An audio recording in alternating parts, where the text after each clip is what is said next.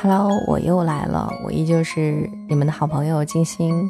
嗯，这个不是高产的一个晚上啊，就纯粹是因为我觉得上一站不知道录的什么鬼东西，所以心里特别过意不去，于是赶紧来补录一站。补录，补录，补录，又把自己莫名其妙给逗乐了。我发现，嗯。心之旅还有一个好处，就是不管我心情是多么的不好，然后就要跑上来录上一期，然后跟你们叨吧叨叨吧叨，然后嗯，我就发现一切也都变得不是那么回事儿了，就是大事化小，小事化了，可以变成那样。就是心之旅就是有这样的一种魔力，嗯，慢慢的我可以学着把那些不好的遭遇、不好的情绪。也可以很轻松、很坦然的笑着把它说出来，说完之后心情还倍儿好，嗯，很感恩。我在感恩什么？感恩你们。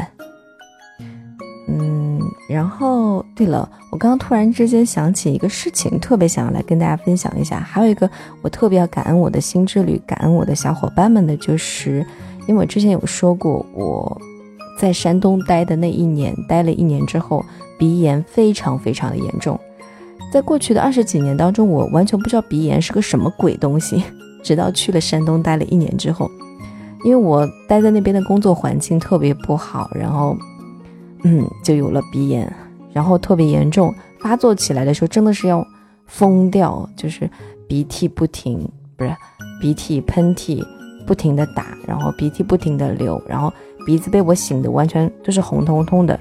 然后鼻子周围都破皮了，然后有的时候更严重的还会，就是跟感冒的症状一模一样的，会头晕啊，会头痛啊，会整个人昏昏欲睡的，特别不舒服。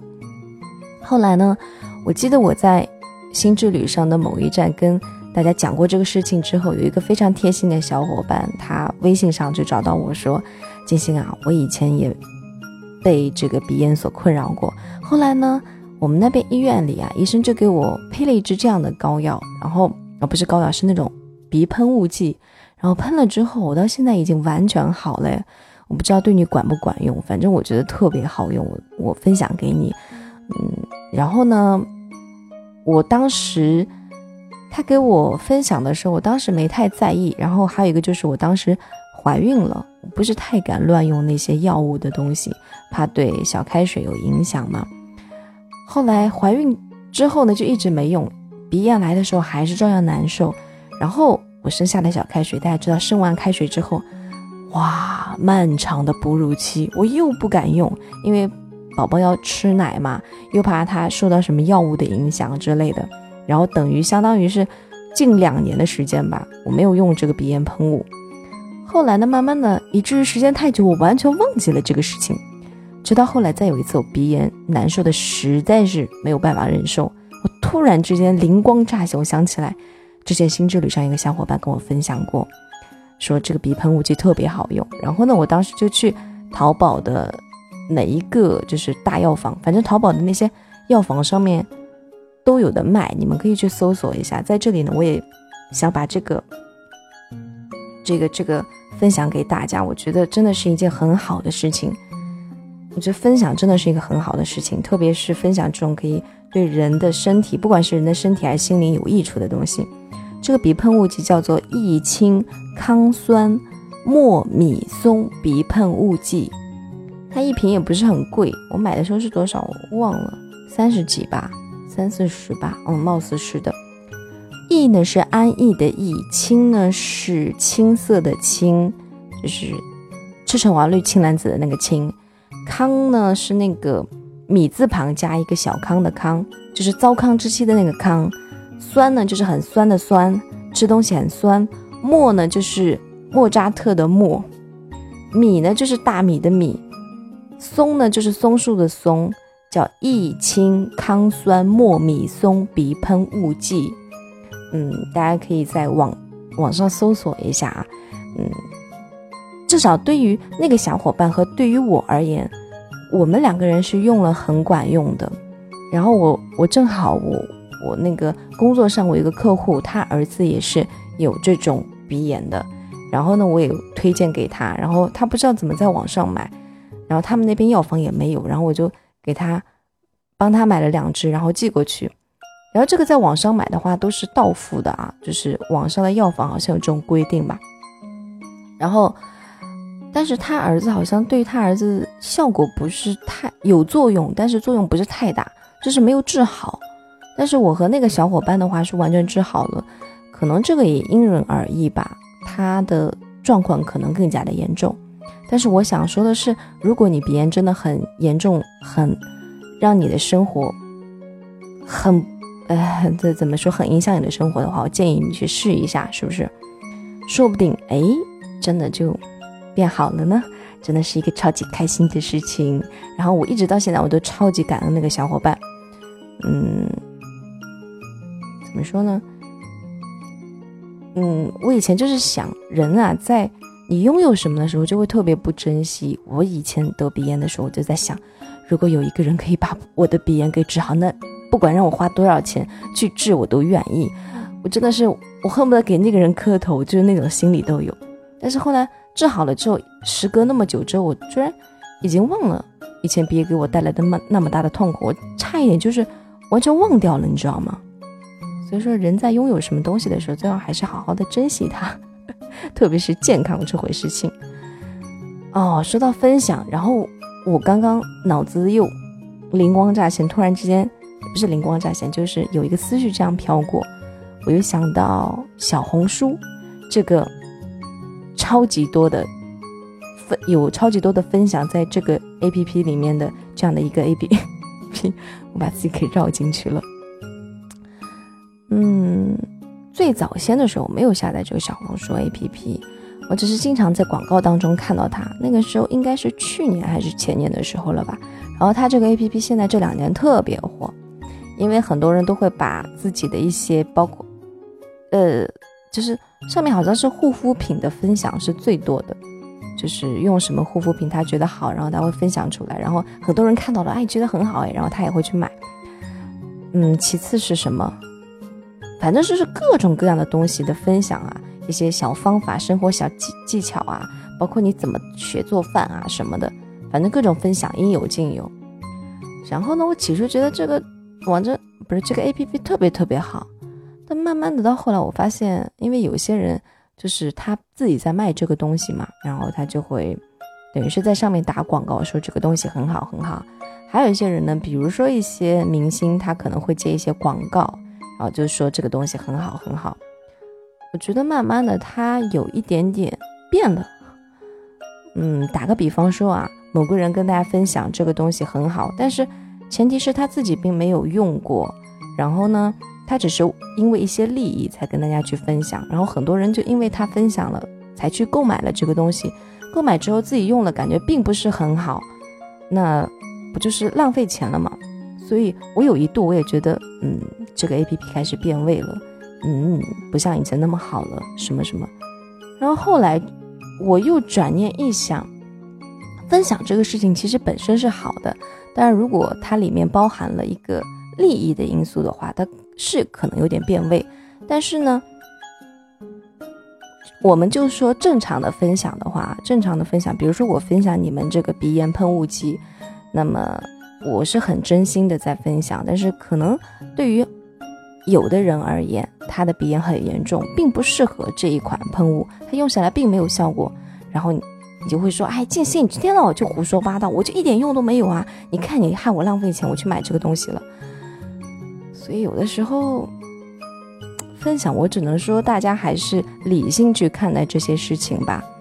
嗯，理性去看待那些分享，就是不要随便谁一分享说这个东西好你就去买，一定要认认真真的看这个人是不是发自内心的、很真心的分享给你这个东西，然后。即使你用了没有效果，你也应该去理性的去考量一下，到底是因为什么原因？是这个东西真的不好，还是可能你自己不太适合它？嗯，这个是我突然之间想到的东西。然后这是我还是要跟你们分享一篇文章，因为我觉得心之旅时光列车如果纯粹分享文章，不说一些我自己的废话的话，它是很不完整的一站。但是如果纯粹只分享我的废话的话，我又觉得这这一站是很乱七八糟的一站，所以必须分享。好了，接下来呢，进入我们的背景音乐。我最近有点懒，找不到什么好听的背景音乐，所以呢就偷懒用了以前的，也是因为没有什么时间啊。我听歌的时间都很少。说实话，我是一个很不会平衡自己生活和工作的这么一个人，但是我又尽量在学习怎么平衡。我现在很少会用自己的时间，就闲下来的时间用来去干什么有意义的事情。我通常我上一天班下来，我平时就是很。很很肤浅、很俗的，就是喜欢不动脑子的，打开抖音去看那些不需要我去动脑子的小视频啊，或者说偶尔也会看一下电视。我在过去的一年当中都没有看电视，然后我们过年放假的那几天，我疯狂的连夜看电视，然后连着看了几个夜晚，就熬夜看，然后追剧，然后就是把一年没看的电视基本上全都给补起来了。然后，嗯，反正我平时闲下来就是特别喜欢做这些没有意义的事情，然后把自己整个人生都搞得很没有意义。呃，接下来跟大家分享的这样一篇文章呢，是来自十点读书这个公众号的村上春村上春树。所以说啊，阅读这个事情一定要经常，还有朗读这个事情也一定要经常，是不是？你经常不读的话，你就。很容易读错，好尴尬。村上春树，感情不联系就会淡，不珍惜就会散。我觉得这个是一个很神奇的事情。我为什么我这个人就是看标题啊？我一看标题哎吸引我的就会点进去看，我就会想要跟你们分享。所以这篇文章又是我只看了一个小小的开头和。嗯，甚至可以说是只看了这个标题，我就决定来跟你们分享。我也不知道他写的好不好啊，嗯，就就那样吧。因为我看到他这个标题说感情不联系就会淡嘛，然后我很神奇的就是我那么久没有来录新之旅了，或者说我那么久没有来正儿八经的录一期了，为什么还会有那么多小伙伴在等我，还会给我留言说爱我？当然这个爱我我明白的啊，就是。就是我，我真的很感动的。我不清楚为什么，是什么让你们在等我的？是什么驱使你们？是什么？我不是很懂。要是我很喜欢的一个，呃，我好像没有什么很喜欢的人，我没有那种情节啦。但是我假使我有一个很喜欢的人，他很久没有更新的话，我可能真的会取关他。哎，等什么等啊？什么鬼？隔那么久都不更新。死哪去了？是不是？嗯，不过我我真的没有那么一个，嗯，就是会让我想要去等他的人，所以我可能也不是很理解你们的这种心理。嗯，但是很开心啊，你们在等我。虽然刚开始等我的人是很多很多，但是因为我老是不更，老是不更，然后而且我每次更的都是乱七八糟的，所以等我的人就越来越少，越来越少。但是我还是好开心啊，还是有人在等我，哪怕就是一个两个，我就是很开心。这个绝对是真爱，万年真爱。以后我会尽量啊，我不想说以后这种话，因为我说过太多的了。但是我还是想说一遍，不管是敷衍我还是敷衍你们，总是你明白的就好。我以后还是会经常联系。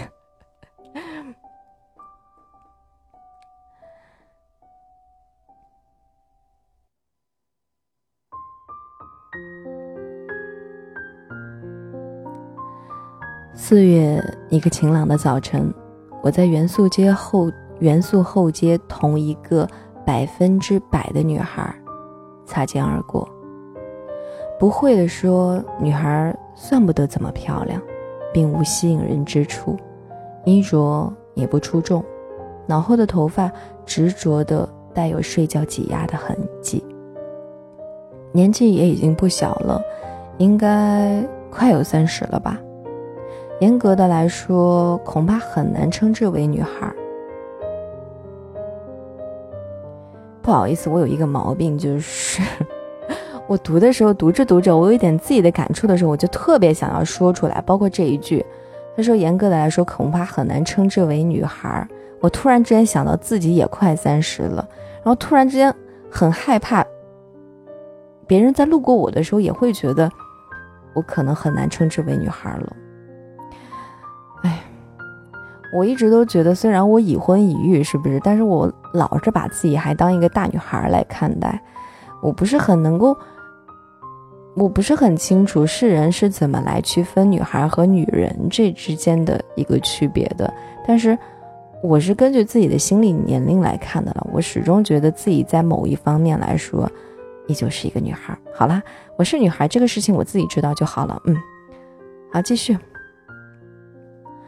然而，相距五十米开外，我便一眼看出，对于我来说，她是个百分之百的女孩。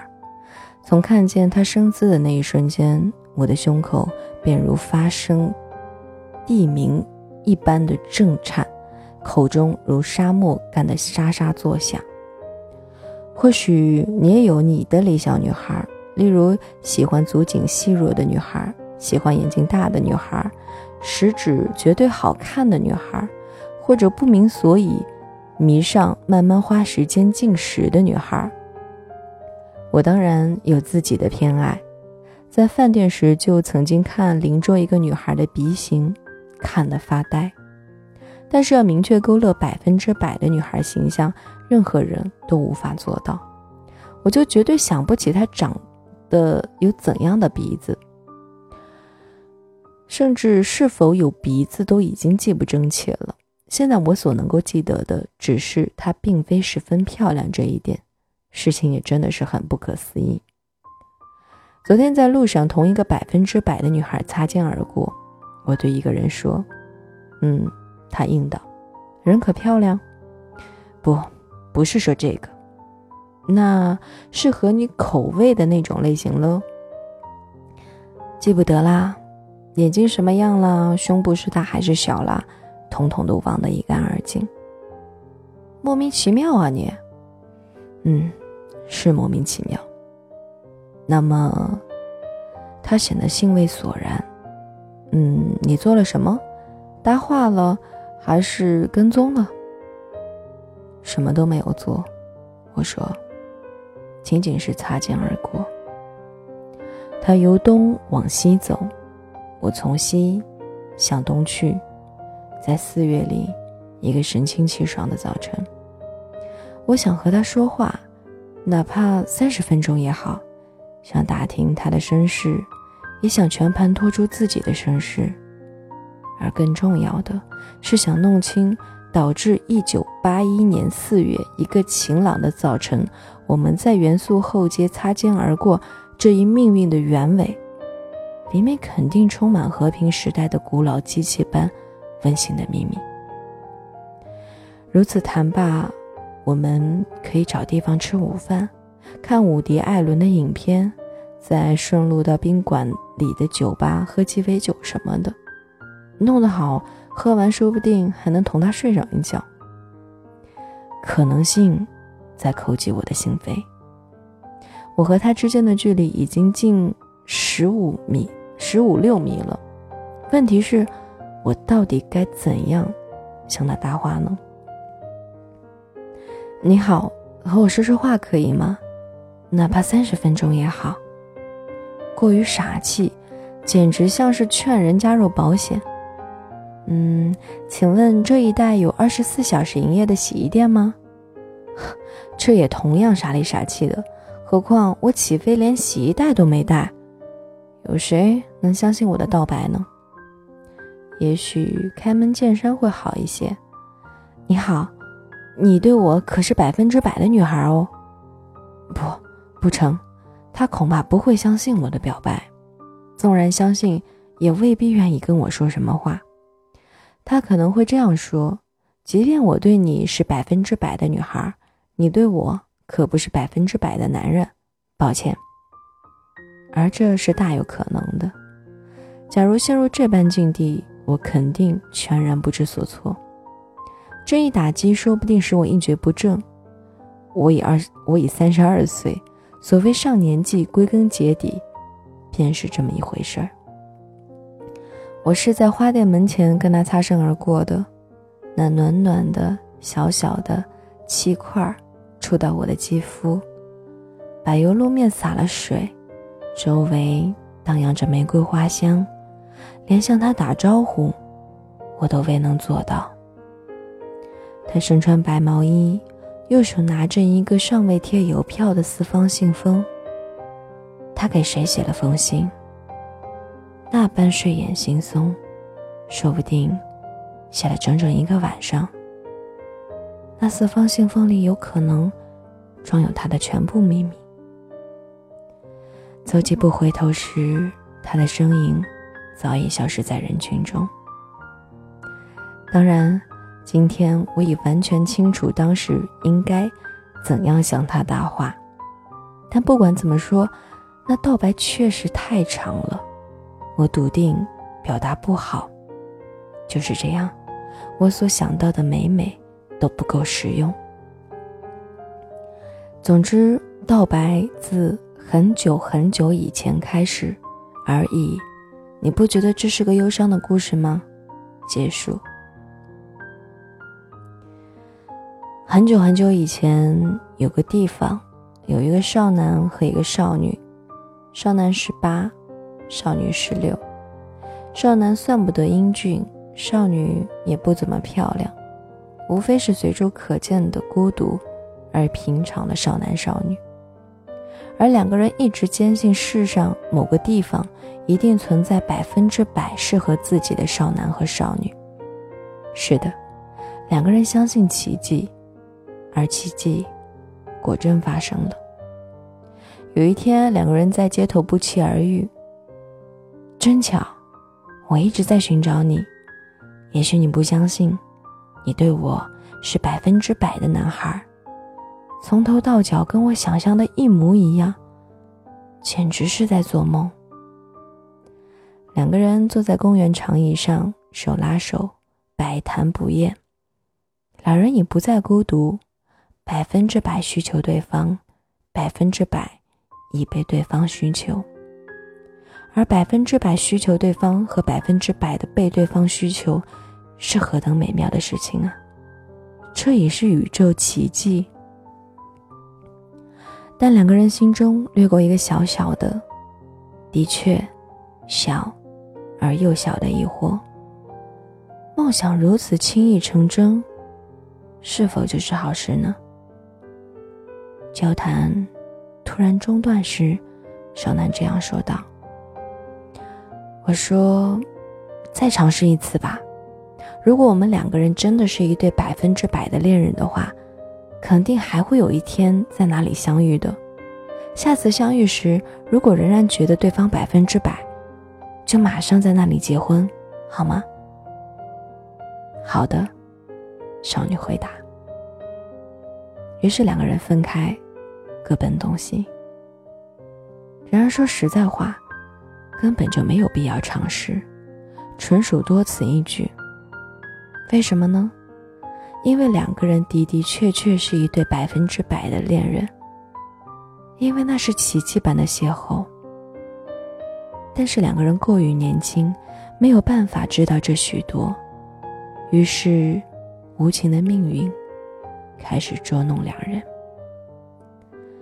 一年冬天，两个人都染上了那年肆虐的恶性流感，在死亡线徘徊几个星期之后，过去的记忆丧失殆尽。事情也真是离奇，当两个人睁眼醒来时，脑袋里犹如 D.H. 劳伦斯少年时代的铸币盒一样，空空如也。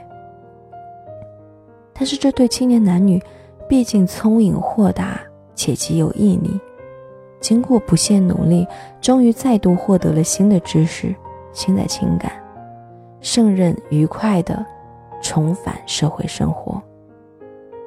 啊，我的上帝，这两个人真的是无可挑剔，他们完全能够换乘地铁，能够在邮局寄交快信了，并且。分别体验了百分之七十五和百分之八十五的恋爱。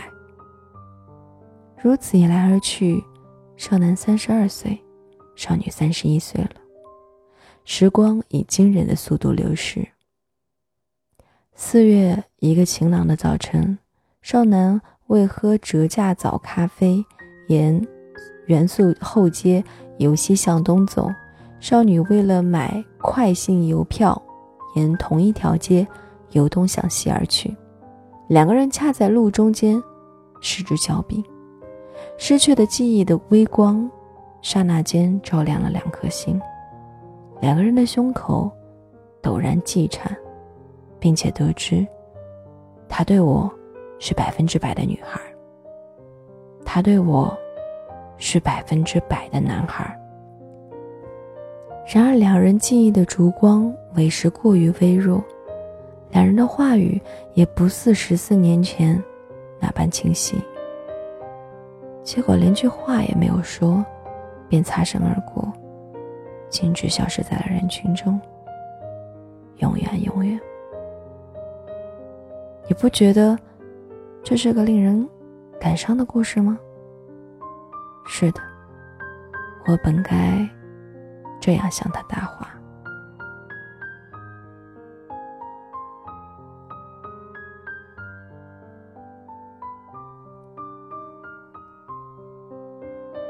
文章分享到这里就结束了。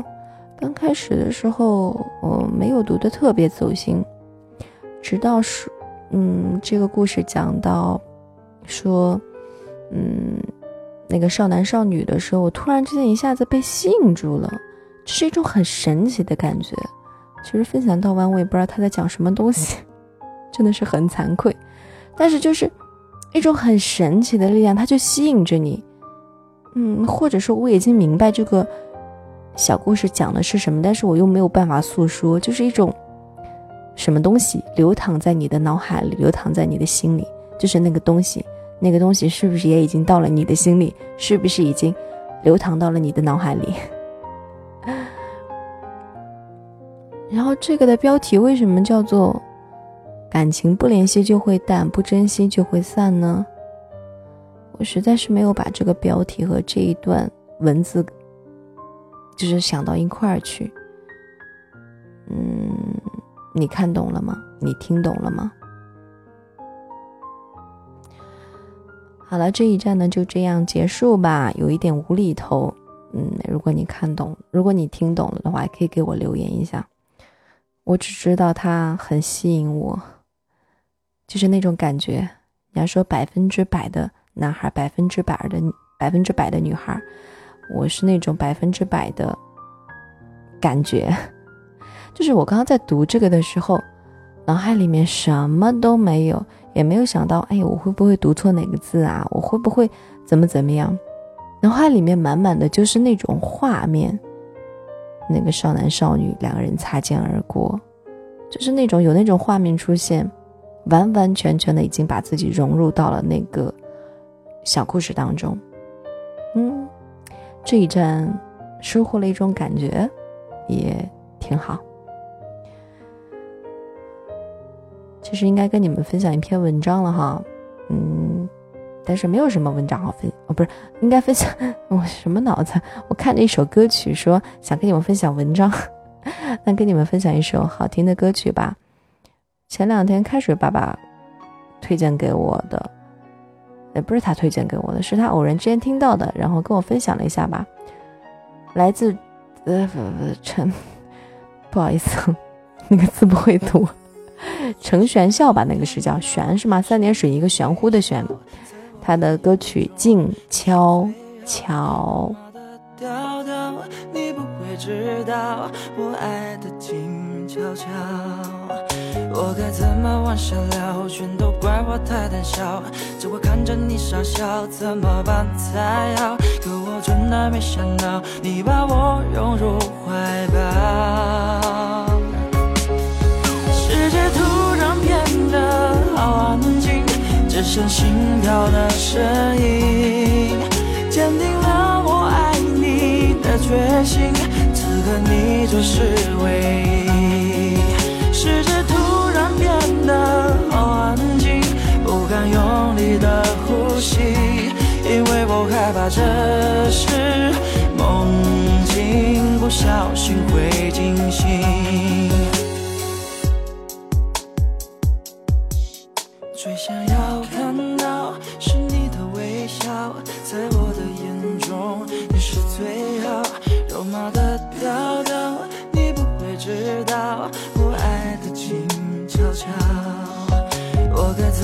么往下聊？全都怪我太胆小，只会看着你傻笑，怎么办才好？可我真的没想到，你把我拥入怀抱。世界突然变得好安静，只剩心跳的声音，坚定了我爱你的决心。此刻你就是唯一。世界变得好安静，不敢用力的呼吸，因为我害怕这是梦境，不小心会惊醒。世界突然变得好安静，只剩心跳的声音，坚定了我爱你的决心。此刻你就是唯一。世界变得好安静，不敢用力的呼吸，因为我害怕这是梦境，不小心会惊醒。